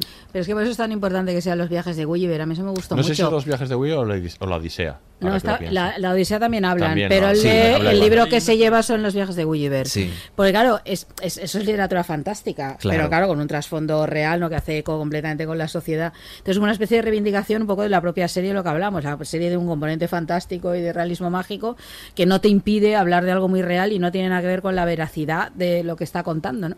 Y los viajes de Gulliver pasa un poco esto, ¿no? que es la crítica social. Y como él, a través de una historia absolutamente fantástica, de gente gigantesca y de gente diminuta y de otro tipo de Sí. seres que encuentra, encuentra un eco ¿no? en su propia historia y esa como especie de reivindicación de ese relato, ¿no? de los relatos ¿no? que, que incluyen eso, elementos fantásticos, ¿no? Total. pero que están permitiendo hablar a la sociedad como la propia serie. Entonces me parece que hay un eco ahí muy chulo ese, con, la- Es que con en el el fondo libro. hay, un, hay una crítica al sistema. O sea, Totalmente, to- totalmente. yo- El, el- el- el introducir eh, los textos de, de- del Tratado de Estados Unidos que, está, que, está- que estábamos hablando, el que parezca como normal eh, eh, determinadas prácticas eh, es, es mucho más flagrante porque estaban dentro de un sistema que no cuestionaba que eso, que eso, que eso pasase. Entonces yo creo que eso, es, que eso es lo interesante, ¿no? Y Como a veces el propio sistema es el mal. Bueno, a veces, muchas veces el, Mm. el- el sistema y la costumbre que tenemos de, de- de creer que porque está establecido ya está, ya está bien, ¿no? Entonces un poco hay un toque ahí, una llamada de atención de que no siempre eh, lo que está establecido es lo, es lo correcto. Es que yo creo que es uno de los valores de la serie, que, que, que igual otros relatos de este tipo de esclavitud no se ve tanto. Eh, que esto es estructural, que es, que esto es constitutivo de la de la nación americana, ¿no? Yo creo que aquí queda muy claro en, en- eh, todo el rato, ¿no? No es una cosa de que en el sur había gente y un sistema, que sí que había un sistema, pero que era una cosa de blancos buenos y blancos malos, o blancos más o menos conscientes, que a veces en muchas películas es un poco esta idea, ¿no? O un negrero completamente inhumano y otro un poquito más, ¿no? Mm. Yo creo que eso, por ejemplo, en 12 años de esclavitud es un poco así. Sí. ¿no? Vive más del relato de raíces, que era terrible, es verdad, pero era más esa idea de, no, pero hay blancos buenos que quieren cambiar esa y tal, no sé cuántos, ¿no? Y entonces no es una cuestión, es una cuestión de blancos buenos o malos, no, es una cuestión estructural, es una cuestión de cómo está construida esta sociedad desde su origen. Y por eso el eco llega hasta hoy, claro, porque Claro. lo que te está contando es que, mira, es que lo que hay hoy, pues es que tiene que ver con esto, ¿no? Entonces, esto me parece que está muy bien y en la serie eres muy consciente de esto todo el rato, o sea, no, no, no consiste en ser buenos o malos per se, personalmente, individualmente, no, no, es que lo que se ha construido es esto y este es el sistema. Y más o menos sutil va a ser así. Cuando piensas al final, dices, voy al oeste, y dices, Dios mío, que encontrarán el oeste. ¿No? Porque Claro. la huida final, como el territorio mítico, ¿no? que es el oeste al que todo el mundo va y es la expansión del territorio como tal, y dices, a ver allí, que, Hmm. que, que, que- va a encontrar allí. Que más de lo mismo, a ver, esclavitud no porque no había, pero discriminación seguro, pero Sí. no ataques lo mismo, ¿no? Porque ya sabes que eso forma parte de- del territorio de la nación, ¿no? Este podcast lo estamos grabando hoy, eh, que justo acaba de salir que eh, la condena al ¿Has saltado policía. la noticia, Miquel? No, fue ayer, porque estaba Ah, buscando vale. pues, eh, tal, del el policía que mató a George Floyd. Sí. Sí, sí. Quiero Ha decir, salido 15 años, ¿era? 22. 22, eso. sí. Eh, Eso, o sea, quiero decir, es que en realidad el policía formaba parte del sistema. Efectivamente. No, lo Exacto. recuerdo. O sea, Efectivamente. quiero decir, por eso decía lo de, lo de los ecos con el, con el presente de, de la serie. O sea, quiero decir, el policía está supuestamente haciendo eh, su, eh, su labor. Sí. O sea, ahí efectivamente había eh, lo revolucionario ha sido como después han salido a la calle a protestar y bueno, eso ha tenido un... De hecho, en la, en la sentencia, si la leéis, eh, el juez admite que la opinión pública y la fuerza de la opinión pública ha tenido mucho que ver con, con, con la condena, con lo cual, eh, bueno, eso, eso, eso, está, eso está bien, ¿no? Debería... Sí. Bueno, decía Barry Jenkins que. mm, No, Colson Whitehead, mejor, eh, que, que en el libro aparece un poco eh, más que cuando no. En esa época donde no había policía, lo más cercano que había eran los Stop Patrollers, que son. que Sí. es, que es eh, Rightway y, y todos estos, Claro. que es, es la pre-policía, por así Es decirlo. que es un ¿no? O sea, especie los- agente de la ley. A vosotros nos asombra Sí, cuando de claro, pronto en un momento determinado dice, Claro. es que yo soy un agente de la ley, porque yo pensaba Claro. que era un tipo que va él solo para ir persiguiendo esclavos. O sea, No, no, no, pensé que había una certificación oficial. No, Esto me llamó mucho la atención. Porque también por estás por ley, sí. películas y cosas que has visto, pues sí, el típico sí. que va y persigue esclavos. Que No, no. así como solitarios, Sí, no, no, coño, no, que, era, que era, que oficial. y Ahí, lo- dices, ahí los secos Es con la actualidad, pues claro, sí. es que. Sí, algo que veo también con la actualidad es un poco, ¿no? El, el- niño malcriado de, no, todos tienen esto, yo también lo quiero, ¿no? Mm. Que es, es lo que le pasa cuando está hablando con su padre, que es muy progresista y, y de repente, ¿no? Le está con- intentando convencer de, jolín, ¿sabes? Soy el único raro que no tiene esclavos aquí, Exacto. te quiero, ¿no? Y, y juega un poco com- como que ese, ese niño ni- mimado en qué se convierte, ¿no? En un manipulador que encima va en contra de su padre cuando su padre quiere lo mejor para él y le está, le está hablando un poco de esa humanidad, de, que yo creo que ese es el ápice del, del humanismo que en, en ese momento se está tratando en, en toda Europa. Y dices, bueno, vale, eh, es algo que me llamó la atención, digo, ah, es como un niño mimado y no, todos quieren, ¿por qué yo no?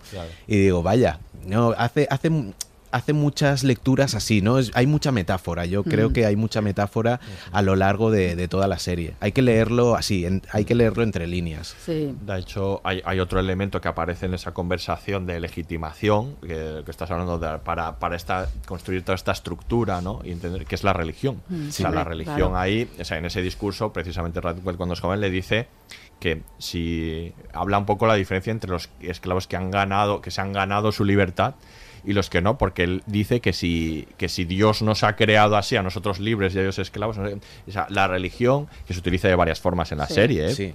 pero, pero en muchos casos se utiliza como legitimación para construir toda esta... Bueno, pero como de hecho era, ¿no? Que Como sí, es, sí, de como hecho es. fue. Y es, Y es. claro, claro. Y es totalmente, es que es así.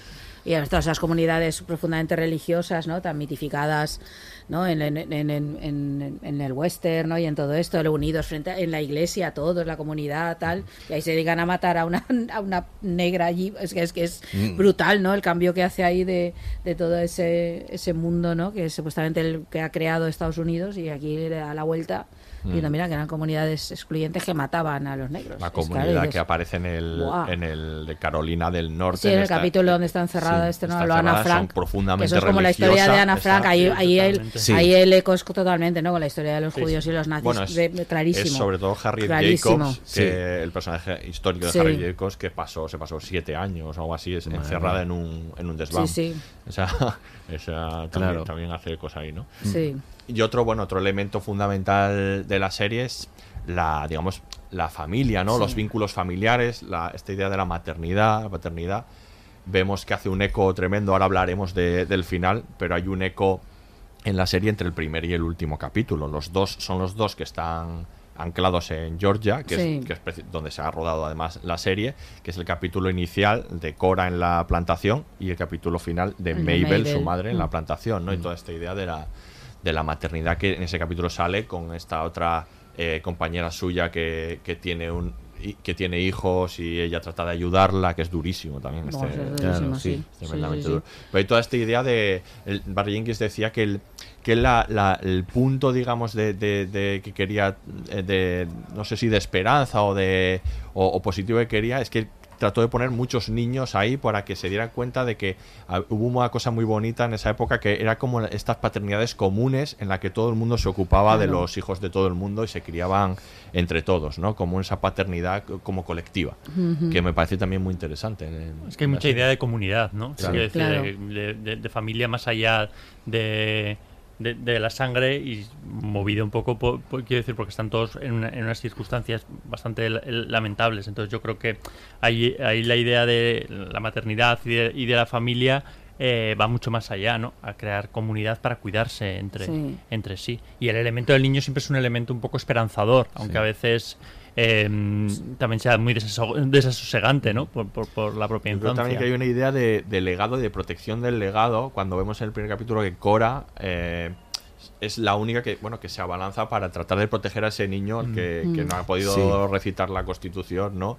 O con el personaje de, de, de Grace en, el, en, el, en ese desván, en Sí. ese ático, ¿no? También Mm. como esa idea de protección del, del legado de las próximas generaciones. ¿no? Sí, y al mismo tiempo plantea también la idea como una- de una falta, ¿no? De fal- la falta de la madre que es central para entender al personaje de Cora, ¿no? Como algo esencial que también tiene que ver con la falta de origen. Ellos han sido, no sé, llevados desde África a la fuerza allí, ¿no? Que han roto absolutamente sus raíces y demás. Han tenido que crear otras que tampoco pueden, porque igual son vendidos y enviados a otro lugar, o los niños separados, ¿no? Y ese tipo de cosas. Y yo creo que hay todo, todo un discurso ahí también sobre la falta de eso, ¿no? De, de- de- ese origen en- a través de la historia de la madre, ¿no? De la madre que ya todo el rato le reprocha, se fue, me dejó, tal, no sé cuántos, ¿no? Cuando tú todo el rato sospechas que dices, me parece raro y raro. incluso Claro. hubieras entendido a lo mejor que si hubiera tenido una oportunidad de huida lo hubiera aprovechado, Claro. Sí. totalmente, ¿no? En esas circunstancias, ¿no? Y yo creo que reforzar eso tiene que ver con esa idea de falta, ¿no? De algo que está ausente pues claro, una- en personas que han sido arrancadas de su lugar de origen ¿eh? y que lleve las semillas de ocra estas, yo creo que completan el cuadro, ¿no? Todo el rato la idea de algo que surgirá, ¿no? Que surgirá, suponemos, en el oeste de algún modo y, y que Sí. creará raíces, ¿no? Y surgirá que es otro de esas metáforas, ¿no? Todo el rato está llena de símbolos la, la serie. En el libro es, es- es- es un poco más complejo porque hay un jardín del que Cora cuida permanentemente, que es el jardín de su madre, ¿no? Aquí está, bueno, digamos que reducido contado, a la pero idea de, la- de las semillas. Sí. ¿no? Vamos a escuchar ahora el, el último corte y acabamos. Así que creéis que debemos responder a la petición del hermano Mingo de progreso gradual, cerrándoles la puerta a las personas necesitadas y abriéndoselas a los que causan esa necesidad, abriéndoselas a todos esos blancos que nos saquean. No os puedo pedir que hagáis eso. No puedo, porque eso solo depende de vosotros. Porque todos sabemos que hay una cosa que es totalmente cierta, y es que nuestro color no se puede cambiar. Nuestro color no cambiará. Es algo que no se puede cambiar. Porque somos africanos en Estados Unidos. Algo nunca visto en la historia del mundo, sin ningún ejemplo de lo que somos ni de lo que seremos. Así que el color debe bastar.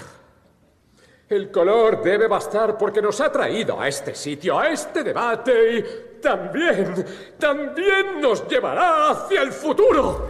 Sea aquí, sea en Oklahoma, en California, demonios, o en Egipto, en Sierra Leona.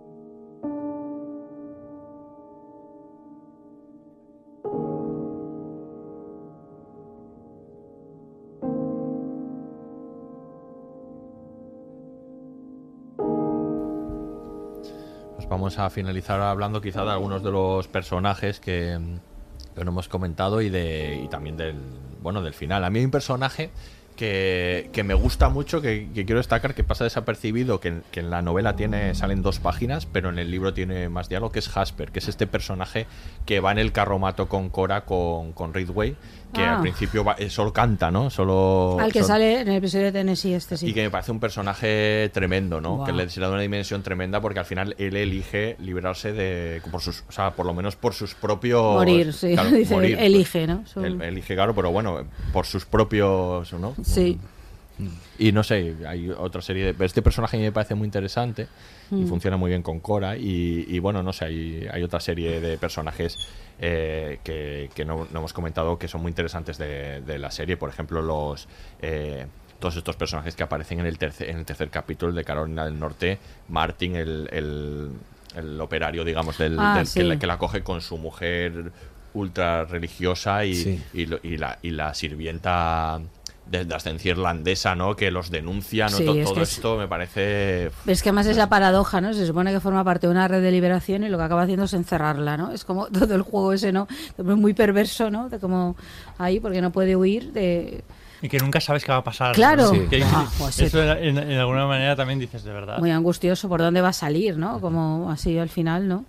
Sí, sí, sí. Y todo esto último que hemos escuchado ahora en el corte, la, la granja, ¿no? Este espacio, ¿no? En el que ellos, digamos que prosperan de alguna manera, ¿no? Recuerda un poco, como decíamos, a, a Tulsa, ¿no? Eh, prosperan y, y luego todo este debate que tienen entre la cooperación, o sea, entre la colaborar con los blancos, ser autónomos, ¿no? Sí, y bueno, formar y es- parte, entrar a formar parte de la sociedad o quedarte fuera, que yo creo que es el gran debate, ¿no? Eh, De todas las Sí. luchas, ¿no? Total. Actualmente también, ¿no? Sí, actualmente creo que sucede lo mismo. Claro. Pero bueno, se ha visto que muchas veces eh, esta parte de cooperación tiene otros intereses. Es decir, por ejemplo, eh, España hace cooperación en África, pero ¿cuáles son, ¿cuáles son los intereses? Hacer que no necesiten cooperación o que haya una dependencia.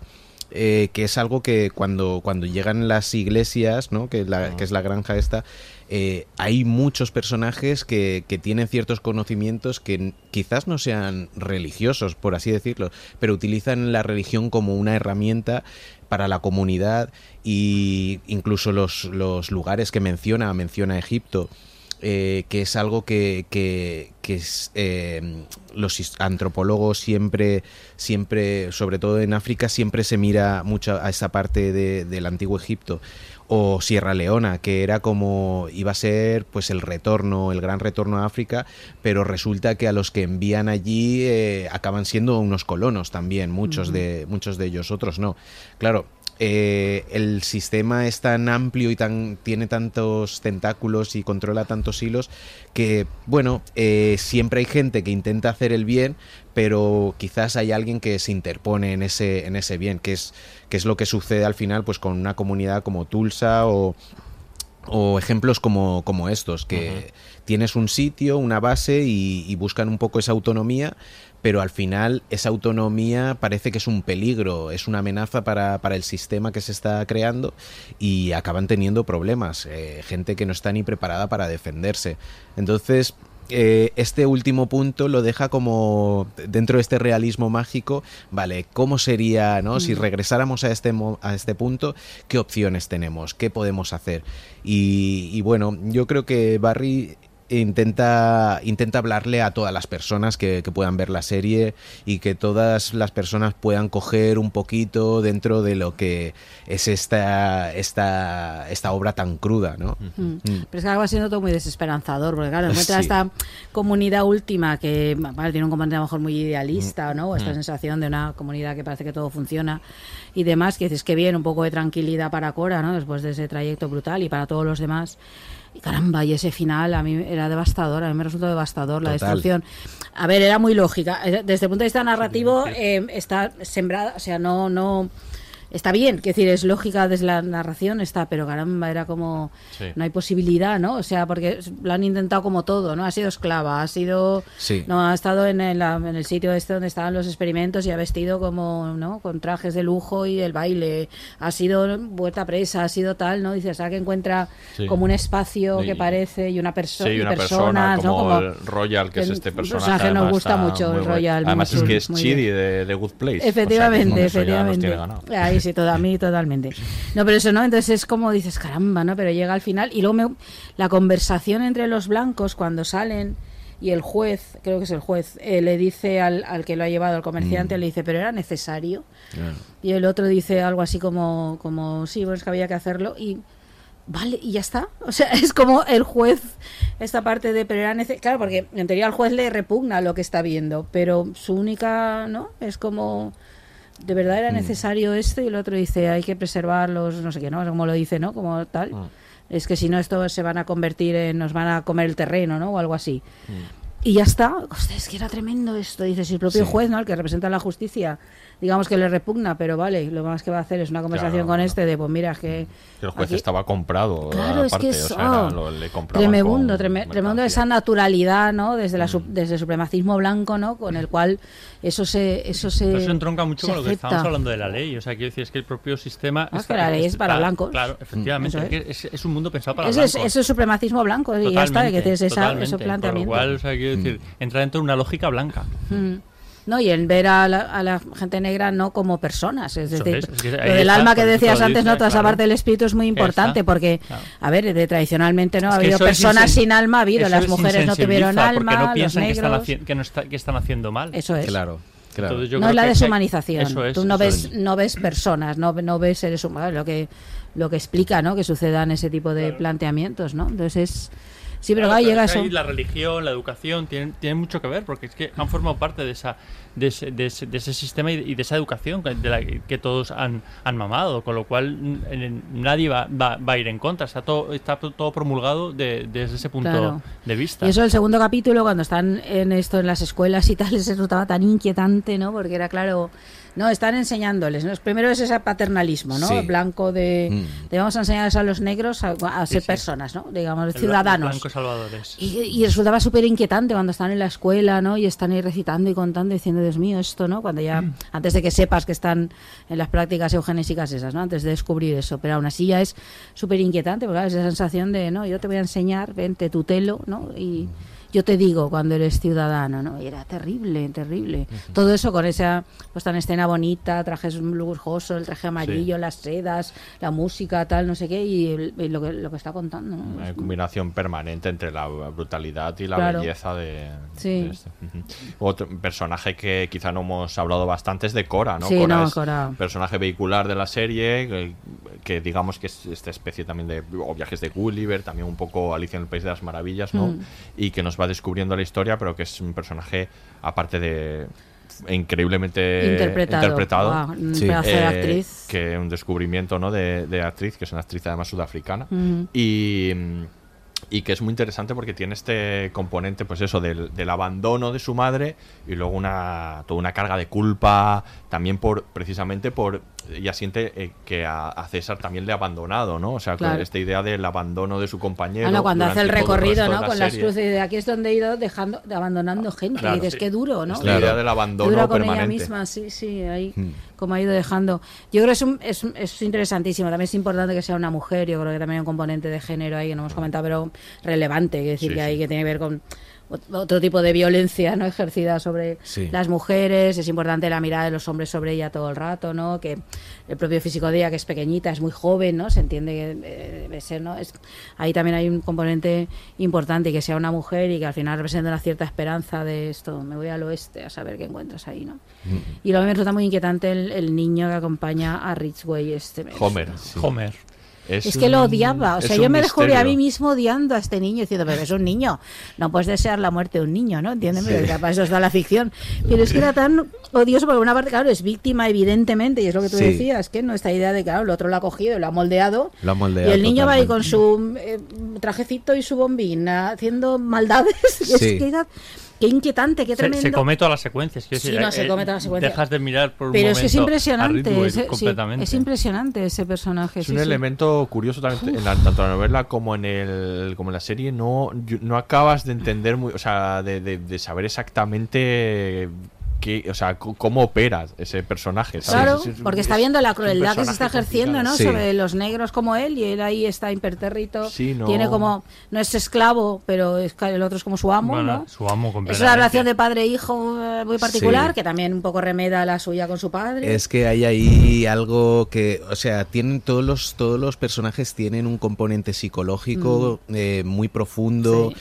Eh, donde todo, como como bien has dicho, está todo muy medido. Esta persona ha hecho esto porque le ha pasado esto y lo otro. Y este personaje a mí me inquieta porque también yo pensaba durante toda la serie que pues se va a revelar, qué va a hacer, ¿no? Sí. Había un momento que tenía un arma y digo, Buah, la va a liar aquí ahora y va, no. va a dar un giro.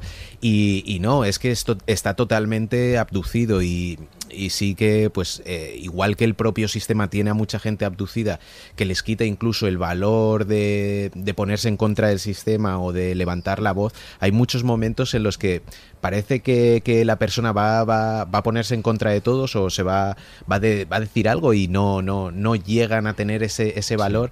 Y yo creo que juega muy bien con esa parte de qué hubieras hecho tú, ¿no? Eh, es que deja un par de segundos de reflexión y bueno, pues, joder, pues sí que te deja. Yo te cuando, deja pensando. cuando él coge algunas la pistola y eso, digo, una de estas le va a pegar Sí, un tiro sí, a sí, claro. y se acaba. pensando todo el rato. Pero, pero no, lo hasta hace el nunca. final, ¿no? Y está con él hasta, hasta su muerte. Hablemos de, del final, ¿no? Para, para acabar.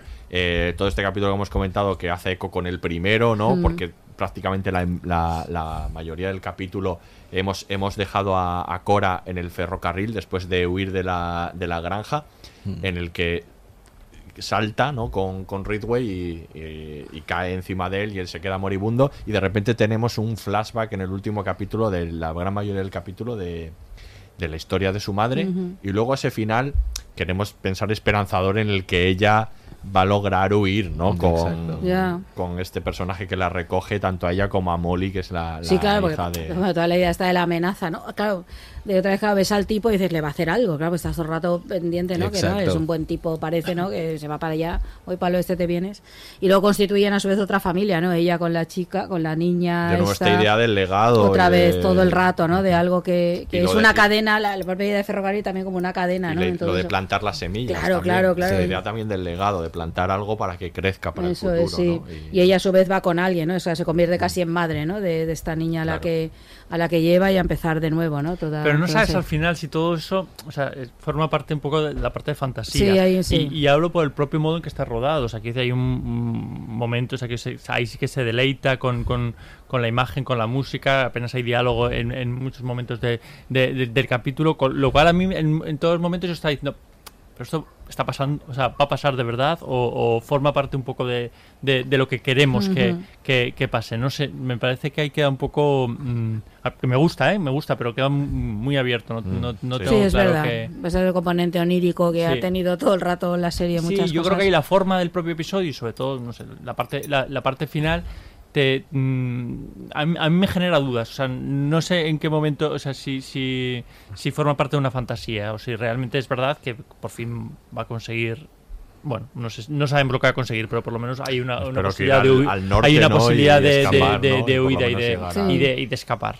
Sí, porque nuestros, Ferrocarril, según tengo entendido, no solo llevaba a los estados del norte, sino a Canadá muchísimo, Mm, ¿no? Porque sí. como más de 100.000 personas y muchos Sí. fueron a Canadá. Otra concomitancia con el cuento de la criada, por eso, ¿no? Efectivamente. Pero muchos a Canadá, ¿no? Porque era como un lugar donde Mm. no había esclavitud y Exacto. discriminación y racismo sí, pero no, pero no Sí. por lo menos de esclavitud. Hay una serie que, que sí que se van a Canadá, que me ha venido ahora a la cabeza y no, no igual mm, creo que no está en castellano, pero es la de The Book of Negroes, el, Ah, el- el- el libro de los negros de Lawrence Hill. Y ahí sí que hay una mujer que es, es muy potente y dentro de la esclavitud es que da otra, da otra imagen. Eh, de hecho, creo que no me había venido a la cabeza porque es otro tipo de narrativa como mucho más esperanzadora de, que, que el terror. Yo creo que él ha jugado mucho con el terror hasta el final, el suspense, el drama. Y, y ha metido un montón de componentes eh, en la coctelera y la- le ha salido esto, que, que estamos intentando ponerle un nombre o etiqueta, pero sí que, que pienso que ahora también las series, eh, conforme eh, estamos hablando, que las series eh, son ahora los, los nuevos libros, ¿no? Que tienen sus capítulos y, y no sé está no sé si está compitiendo con el cine directamente, pero es muy curioso porque claro, cada producción de estas podían ir podrían ir solas perfectamente. Eh, Claro. Sí, de hecho, bueno, esta, esta serie decía Barry Jenkins que, que la única condición que le puso él al, a, a Colson Whitehead, que ponerle condiciones a él ya, ya, ya tiene que tenerlos, pero era que, que fuera una serie. Dijo él, yo esto no Sí, lo puedo contar en una película de dos horas. tiene todo el no, no- no puedo, ¿no? Porque no puedo construir todo esto. Además, es dolorosísimo para dos horas.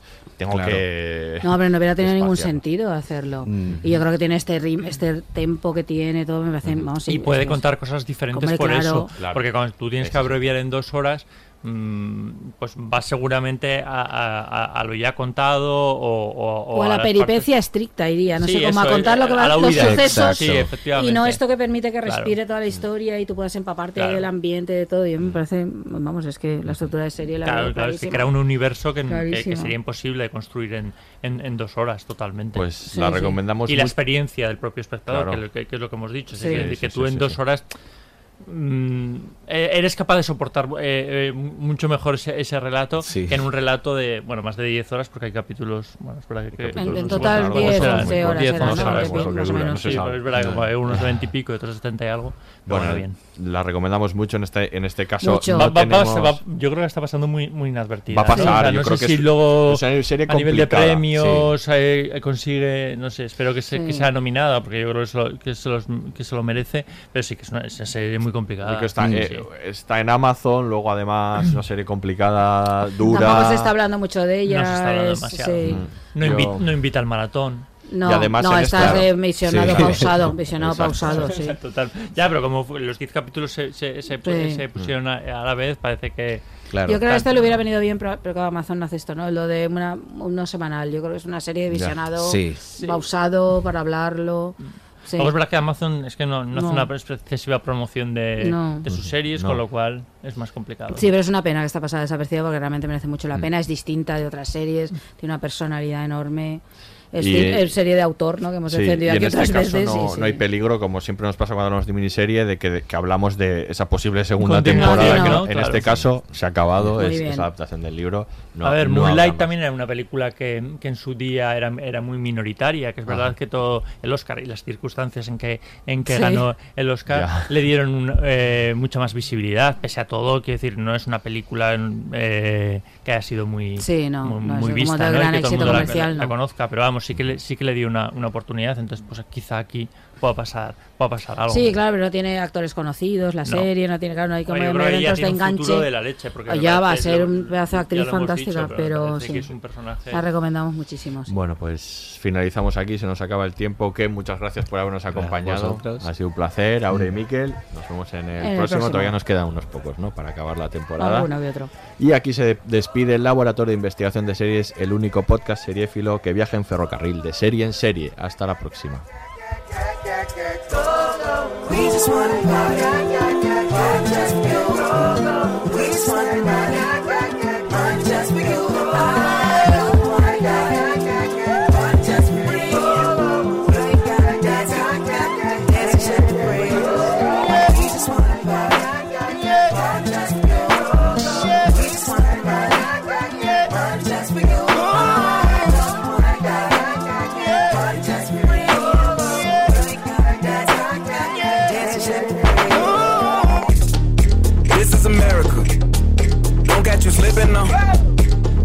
Slipping now. Look what I'm whipping now. This is America. Don't catch you slipping now. Don't catch you slipping now. Look what I'm whipping now. This is America. Don't catch you slipping now. Look how I'm living now. Police be tripping now. Yeah, this is America. Guns in my area. I got the strap. I gotta carry 'em. Yeah, yeah, I'ma go.